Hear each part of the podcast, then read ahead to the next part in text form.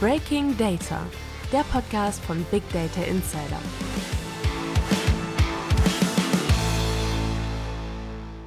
Herzlich willkommen zur zweiten Ausgabe von Breaking Data, dem Podcast von Big Data Insider.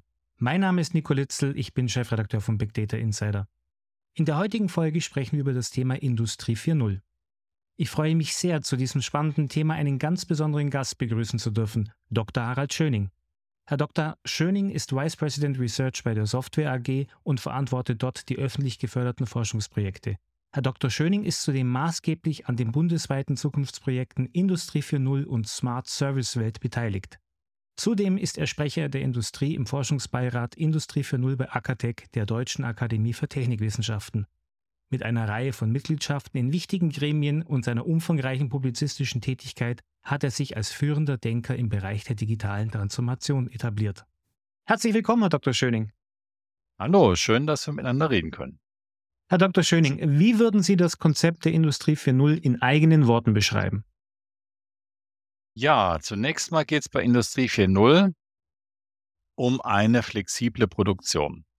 Das heißt, äh, beispielsweise von der Massenfertigung zur ähm, Masseneinzelteilfertigung heißt, äh, es wird genau das hergestellt, was der Kunde sich wünscht und der Kunde kann sehr flexibel bestimmen, was er gerade haben möchte. Sie kennen das so ein bisschen ähm, vom, von Ihrem Auto, wo Sie ein Auto konfigurieren können. Aber ähm, das war noch nicht Industrie 4.0. Hier geht es dann darum, tatsächlich ähm, spezifische Einzelteile zu fertigen, aber nicht zum, zu den Kosten ähm, von Manufakturen, sondern eben zu den Kosten von Massenfertigung. Das ist aber nur eine Sicht auf Industrie 4.0. Die aus meiner Sicht viel wichtigere ist, dass sich Industrie 4.0 dadurch auszeichnet, dass ein wesentlich höherer, höherer Grad an Vernetzung äh, stattfindet, nicht nur innerhalb einer Fabrik, nicht nur innerhalb eines einzelnen Unternehmens, sondern zwischen vielen Unternehmen. Also beispielsweise in einer kompletten Lieferkette. Die Vision ist, dass sich die Unternehmen, die miteinander arbeiten, beispielsweise in der Lieferbeziehung, über ihre Daten miteinander verständigen, dass sie gemeinsam ihre Prozesse optimieren, nicht wie das heute der Fall ist, ähm, jeder für sich alleine. Und das geht so weit, dass sogar ähm, die Maschinen des einen Teilnehmers an dieser Lieferkette sich direkt mit den Maschinen des anderen Teilnehmers ähm, in Verbindung setzen können, direkt damit kommunizieren können, beispielsweise Nachschub bestellen. Ein weiterer wichtiger Aspekt dabei, und der wird oft äh, vergessen, ist, dass völlig neue Geschäftsmodelle entstehen können. Mhm. Das heißt, äh, Sie haben jetzt die Möglichkeit, nicht nur wie bisher Waren zu verkaufen, die dann beim Kunden irgendwie genutzt werden, sondern Sie können beispielsweise, weil Sie wissen, was mit Ihren Produkten passiert, dem Kunden nutzungsbasierte Modelle äh, der Bezahlung anbieten, wie zum Beispiel äh, einfach die produzierten Stückkosten bei einer Produktionsmaschine statt den festen Preis für eine Produktionsmaschine äh, und so weiter. Also es sind ganz viele Aspekte, ähm, die da eine Rolle spielen. Alle haben mit Vernetzung zu tun. Das führt gleich zu meiner zweiten Frage. Welche Technologien sind Ihrer Meinung nach am wichtigsten für die Umsetzung von Industrie 4.0 und warum? Das ist eine Frage, die so nicht ganz einfach zu beantworten ist, weil es vor allem um ein Umdenken geht, weniger um Technologien. Aber ich versuche es trotzdem äh, auf Technologien einzu einzugehen. Zunächst einmal, wenn Sie wissen wollen, in welchem Zustand Ihre Maschine, Ihre Produktion ist, dann brauchen Sie Sensorik. Also Sensorik ist die erste Technologie, die ich nennen würde. Damit einhergehend natürlich Software, die die Sensordaten verarbeitet und in Beziehung setzt. Das ist zum einen sind das Technologien des Internet of Things. Dazu gehört natürlich auch dann ähm, künstliche Intelligenz, Machine Learning, um aus den Daten dann Vorhersagen oder ähm, Zustandsprognosen abzuleiten. Das sind Technologien, die sicher eine große Rolle spielen. Ähm, Es wird sehr viel geredet über den digitalen Zwilling. Der ist aus meiner Sicht auch ganz wichtig. Der digitale Zwilling ist an sich keine Technologie, sondern der digitale Zwilling ist praktisch das virtuelle Abbild eines realen Produktionssystems, einer realen Fabrik, was auch immer Sie wollen, oder eines Produktes, äh, bei dem ganz viele Technologien zusammenkommen. Und ähm, der es dann ermöglicht, dass Sie auf digitale Weise immer ein aktuelles Bild ihres, ihres äh, konkreten Systems haben. Es geht aber auch um die Nutzung von Daten auf neue Art. Ich habe sie eben angesprochen, neue Geschäftsmodelle. Dazu gehört auch, und das ist ein, eine Frage, die weniger Technologie ist, weil die Technologie dafür im Prinzip schon da ist, die aber halt äh, so noch nicht gemacht wird. Das ist nämlich das Teilen von Daten zum gegenseitigen Nutzen. Diskutiert wird auch, sowas wie Industrial Metaverse, das bedeutet Augmented Reality, Virtual Reality, Extended Reality. Wir werden sehen, ob das tatsächlich eine Rolle spielt oder ob das jetzt so ein kurzfristiger Hype ist. Weil wir gerade bei Hype sind, wie sehen Sie die Rolle von Künstlichen Intelligenz und maschinellem Lernen in der Industrie 4.0? Ja, ich habe es ja schon angesprochen, das ist wichtig, wichtig in allen industriellen Bereichen. Aber alleine reicht das nicht aus, weil sie nämlich für maschinelles Lernen insbesondere eine Unmenge von hochqualitativen Daten brauchen. Und daran fehlt es oft. Sie können natürlich viele Optimierungen und Prognosen mit künstlicher Intelligenz machen. Das können Sie aber nur, wenn Sie eine entsprechende Datenmenge haben, auf der Sie lernen können. Hier wird noch viel geforscht. Denn wenn Sie beispielsweise Problemfälle in der Produktion erkennen wollen, also beispielsweise voraus äh, bevorstehende äh, Ausfälle von Maschinen, dann müssen Sie solche schon gehabt haben und die Daten davon, damit Sie Modelle anlernen können. Hier forscht man im Augenblick dran, äh, wie man, wie man äh, diese Erfordernis nach so vielen Daten irgendwie abmildern kann. Äh, das ist aber, wie gesagt, noch nicht gelöst. Welche Branchen betrachten Sie als Vorreiter in der Anwendung von Industrie 4.0 Technologien? Nun, zunächst mal kann man sicherlich alle nennen, die im Lenkungskreis Industrie 4.0 vertreten sind. Und das ist vor allem ähm, die produzierende Industrie, also die Produktion hochwertiger Güter wie beispielsweise Maschinen. Äh, dort wird sehr viel im Bereich Industrie 4.0 gemacht, schon seit vielen Jahren. Und es gibt schöne Beispiele, wie es da vorwärts geht. Die Maschinen beispielsweise sind zunehmend mit äh, hochwertiger Sensorik ausgestattet von der Fabrik an, mit entsprechenden Schnittstellen, um die Sensordaten auszulesen, mit standardisierten äh, Schnittstellen, standardisierten Datenformaten, sodass die Daten auch an, weiterverarbeitet werden können. Sie haben jetzt neue Fabriken angesprochen. Ähm, welche spezifischen Herausforderungen gibt es denn bei der Implementierung von Industrie 4.0 in bestehenden Produktionsumgebungen? Da haben Sie gut aufgepasst. Das ist nämlich eine der Herausforderungen. Ähm, das sogenannte Brownfield. Das heißt, Sie haben Maschinen, die schon seit 20, 30, 40 Jahren in Gebrauch sind. Das ist ja eher die Regel. Unsere Produktionsmaschinen sind ja langlebig und das heißt, äh, sie haben wirklich Maschinen, die vor dem digitalen Zeitalter in Gebrauch kamen. Dort haben sie eben die Sensorik nicht, die sie brauchen. Es gibt Bemühungen, die Sensorik nachzurüsten. Das kann zum einen innerhalb der Maschine sein, was immer schwierig ist, oder halt von außen auf die Maschine draufzuschauen, beispielsweise mit Kamerasystemen oder mit Energiesensoren und so weiter. Also da gibt es schon Herausforderungen, wie man diese Maschinen mit einbindet. Was ich aber auch nennen würde, sind alte Denkmuster.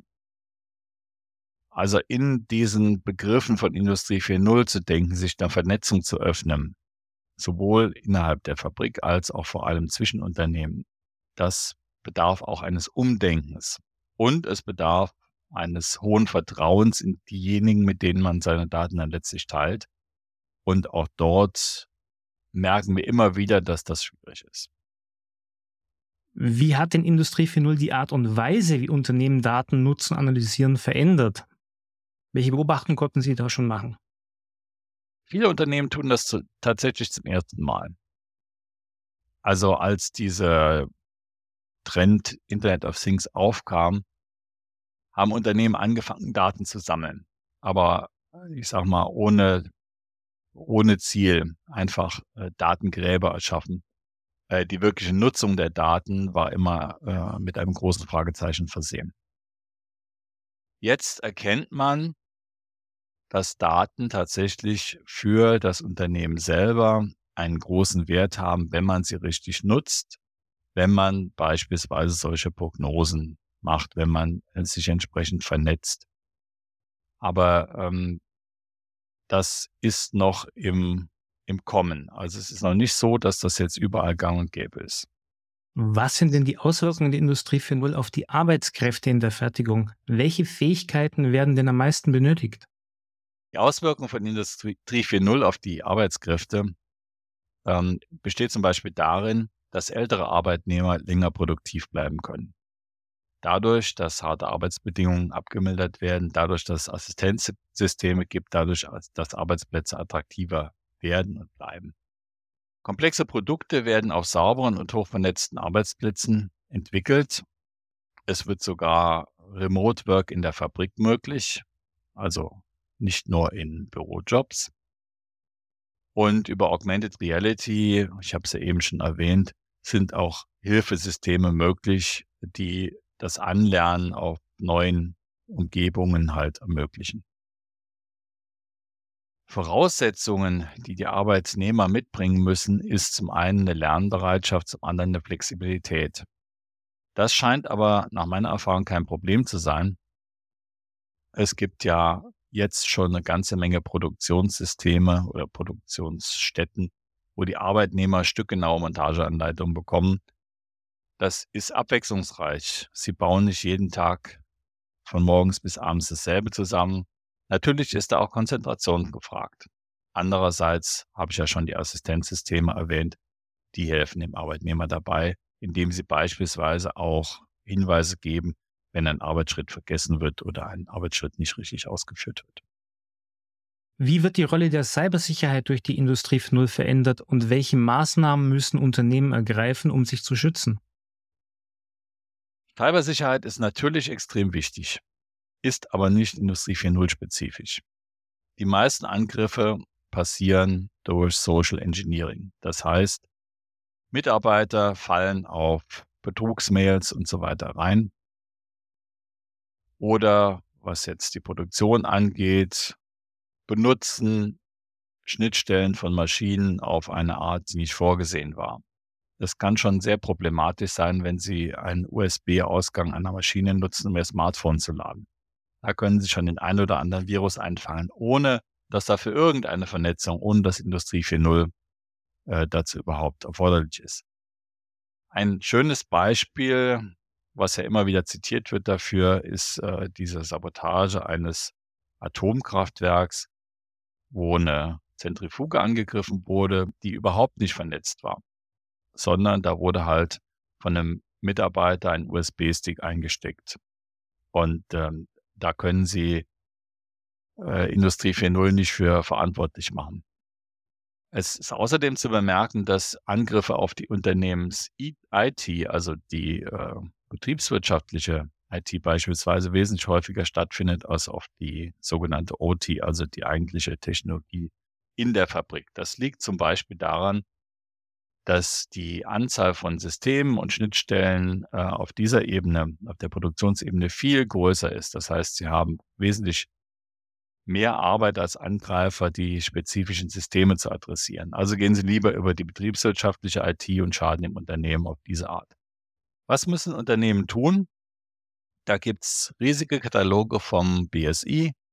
Äh, das sollten die Unternehmen alles beherzigen. Ähm, das fängt an bei Netzwerkarchitekturen, bei Schulung von Mitarbeitern, bei Einsatz von Intrusion Detection Systemen und so weiter. Trotzdem muss man konstatieren, dass immer wieder Unternehmen erfolgreich angegriffen werden und wie gesagt, eher nicht über die Produktionsschiene, sondern über die, beispielsweise über ihre Webseiten. Wie sehen Sie die Zukunft der Industrie 4.0? Welche Technologien oder Trends sind Ihrer Meinung nach am Horizont sichtbar? Ja, ich habe ja schon das Metaverse genannt, wo ich noch ein bisschen unentschieden bin, ob das die große Rolle spielen wird mhm. in Zukunft. Aber wichtig ist vor allem ähm, die Plattformökonomie. Das heißt, dass Unternehmen auf Plattformen Daten handeln, Services handeln, ähm, dass sie also digitale Plattformen äh, nutzen, um ihr Geschäft ja letztlich umzustellen, neue Geschäftsmodelle ähm, an dieser Stelle auszuprobieren. Ähm, ein weiterer Trend, der jetzt sehr stark an Aufmerksamkeit gewinnt, ist natürlich das Thema Nachhaltigkeit. Also zum einen das Einsparen von Ressourcen, zum zweiten aber auch das Thema Kreislaufwirtschaft. Und gerade bei, bei der Kreislaufwirtschaft ist es sehr wichtig, diese Vernetzung zu schaffen. Diese Vernetzung auch über den gesamten Lebenszyklus eines Produktes. Wenn Sie überlegen, dass ein eine Maschine beispielsweise ja viele Jahre läuft, dann ist die Frage, was passiert damit, wenn sie am Ende ihres Lebenszyklus angekommen ist. Sie müssen wissen, was alles verbaut ist. Sie müssen wissen, was in einem Produkt alles drin ist. Bei Automobilen gibt es das schon so ein bisschen. Da versucht man tatsächlich zu spezifizieren, was ist da drin. Äh, das müssen sie letztlich für alle Produkte tun, die einen gewissen Wert haben, die einen gewissen Rohstoffeinsatz ähm, tatsächlich erfordern. Also das ist ein Trend, den ich deutlich sehe und ein Trend, der jetzt seit dieser ganzen Krisen ganz besonders wichtig geworden ist, ist das Thema Souveränität, also die Abhängigkeiten von Lieferketten zu reduzieren, resilienter zu werden. Das sind alles Dinge, bei denen Industrie 4.0 sehr hilfreich sein kann. Ähm, eine Voraussetzung dafür ist natürlich auch das Thema Interoperabilität, also Datenstandards beispielsweise. Und ein Trend, der jetzt ganz besonders Aufmerksamkeit erfährt, ist das Thema Datenräume. Die Idee dabei ist, dass Sie Daten verschiedener Unternehmen in einem sogenannten Datenraum zusammenführen und dort nutzbringend äh, verwenden. Mit Catena X gab es eine Initiative der Automobilindustrie, genau das zu tun. Mit Manufacturing X setzt das Bundeswirtschaftsministerium jetzt äh, eine neue Initiative auf, die das Ganze auf weitere Industrien ausweiten soll. Und man kann große Hoffnung auf das Thema Datenräume setzen. Wenn, und das habe ich schon erwähnt, wenn das nötige Vertrauen geschaffen wird, was zum einen technisch geschaffen werden muss, aber zum anderen auch ähm, letztlich auf menschlicher Ebene, auf Unternehmens, äh, ja, Unternehmenskooperationsebene. Welche Rolle spielt denn die Regulierung bei der Förderung oder Hemmung der Verbreitung von Industrie 4.0? Ja, aus meiner Sicht keine besonders glorreiche, eher eine hemmende. Also um ein paar Beispiele zu nennen. Wir kennen und lieben alle die Datenschutzgrundverordnung. Oh ja. Aber, aber, was wir gerne hätten, wäre eine rechtssichere Auslegung. Wir haben in Deutschland 17 oder nach, je nach Zählweise 18 Datenschutzbehörden, die jeweils beurteilen, ob irgendetwas datenschutzkonform ist oder nicht. Und es geht so weit, dass manche auch anzweifeln, dass Daten aus Maschinen, also diese berühmten Sensordaten, die ich eben erwähnt habe, dass die nicht personenbezogen sind. Und solange sie solche Unsicherheiten haben, wird es wirklich schwierig in der Industrie. Also eine rechtssichere Auslegung wäre hier sehr hilfreich. Wir haben dann den Data Governance Act auf EU-Ebene. Der schränkt leider die Geschäftsmodelle, von denen ich eben gesprochen habe, ein, weil sie nicht auf einer Plattform Daten und Services auf den Daten handeln dürfen warum auch immer die EU das so reguliert hat. Dann gibt es jetzt den Data Act. Ganz neue Regulierung. Die Auswirkungen davon sind unklar. Für viele, wahrscheinlich für alle. Sie müssen jetzt Daten mit den Anwendern teilen, was auch immer das heißt, wie auch immer das geht. Also da legt man der Industrie wieder Pflichten auf, ohne dass klar ist, wie das alles umgesetzt wird. Und dann haben Sie sicher auch die Diskussion um den AI Act verfolgt. Auch da besteht eine große Rechtsunsicherheit. Was gehört denn jetzt in welche Kategorie von KI? Welche KI wird denn jetzt als besonders gefährlich eingestuft? Ist da auch was dabei, was ich im industriellen Kontext benutze oder nicht? Also Regulierung hat ein Potenzial, große Kopfschmerzen bei den Unternehmen hervorzurufen. Gibt es etwas, was Sie an der gegenwärtigen Diskussion über Industrie 4.0 stört oder was Sie denken, dass es ja missverstanden wird? Da gibt es einiges. Also zum einen gibt es immer noch die Meinung, Industrie 4.0 sei eine rein fabrikinterne Optimierung. Das habe ich ja nun äh, schon erklärt, das ist nicht so. Manche meinen auch, Industrie 4.0 sei doch schon vorbei. Es ist vor mehr als zehn Jahren erfunden worden. Das muss doch jetzt langsam, ähm, langsam abgehakt sein. Wir brauchen was Neues. Das geht so weit, dass die Europäische Kommission schon von Industrie 5.0 spricht. Und das ist schlicht und ergreifend Unsinn, denn das, was dort unter Industrie 5.0 gefasst wird, das sind alles Themen, die bei Industrie 4.0 schon mitgedacht wurden, die Sie schon im ersten Bericht über Industrie 4.0 aus dem Jahr 2013 finden. Also man kann nicht erwarten, dass eine so, ja, revolutionäre Entwicklung wie Industrie 4.0 innerhalb von zehn Jahren überall schon implementiert ist.